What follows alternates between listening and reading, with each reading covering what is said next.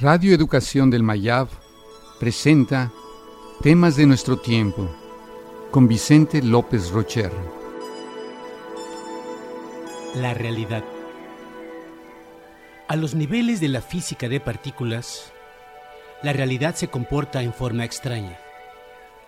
Las partículas aparecen y desaparecen, están y no están en un lugar, cambian de posición sin pasar por un lugar intermedio y parecen afectarse mutuamente sin importar la distancia entre ellas. Revelan una realidad incierta y contradictoria.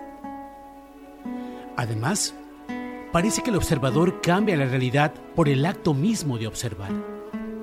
Las piedras son sólidas, porque el cerebro interpreta una ráfaga de señales eléctricas como tacto. El sol brilla porque interpreta otra ráfaga de señales como vista.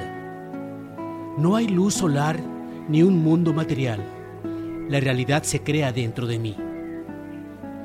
La realidad es información y energía que no pueden percibirse con nuestros sentidos. Los seres humanos, surgidos como homínidos hace 6 millones de años, venimos diseñados para percibir una realidad que corresponde a nuestro nivel evolutivo. Nuestros sentidos solo pueden registrar trozos de esa energía. Nuestras terminales nerviosas están programadas para sentir los objetos como tridimensionales, pero la solidez no existe. El cerebro elabora cada visión, sonido, sensación, sabor y olor que poseemos. Los objetos son en gran medida un producto de mi conciencia y de mi capacidad de observarlos. Su existir está profundamente vinculado a mi conciencia. No hay algo afuera y algo adentro, no hay sujetos ni objetos. Hay un campo de energía desde donde surgen las cosas, los pensamientos y la existencia. La conciencia es el factor que crea la realidad. Ella es el observador.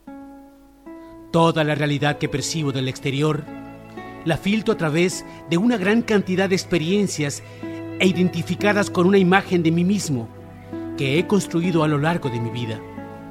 Nunca percibo las cosas como son, sino como yo creo que son o como debieran ser.